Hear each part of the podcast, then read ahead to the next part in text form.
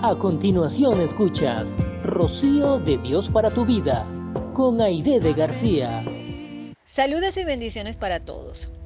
Dice la Biblia en el Salmo capítulo 10, versículo 22, la bendición de Jehová es la que enriquece y no añade tristeza con ella. ¿Sabías tú que la voluntad de Dios es darnos su bendición? Es decir, darnos lo mejor de lo mejor, sin límites de ningún tipo. Pero sabes que para recibir esta bendición debemos estar preparados. Y es que muchas veces no recibimos porque Dios sabe que si no estamos listos, no vamos a saber aprovechar su bendición. Hoy yo quiero hablarte de algunos aspectos claves que nos permitirán saber si estamos preparados para recibir esa bendición.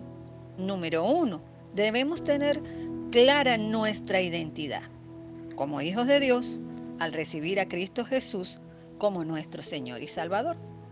Número dos, la obediencia a su palabra. Aunque sea difícil, debemos ser siempre obedientes con amor y buscar la dirección de Dios. Número 3. Debemos desarrollar nuestra fe y avanzar cada vez más en el camino para lograr la meta. Número 4.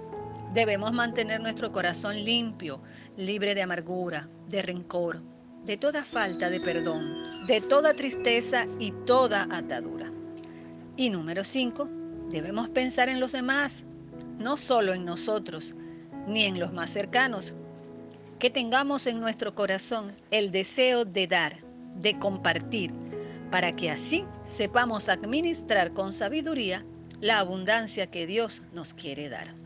Yo te invito a reflexionar. Todos tenemos que analizarnos. Recuerda que Dios nos quiere dar en abundancia, pero debemos estar preparados para saber utilizar esa abundancia. Y solo así Él nos dará su bendición y sus maravillas.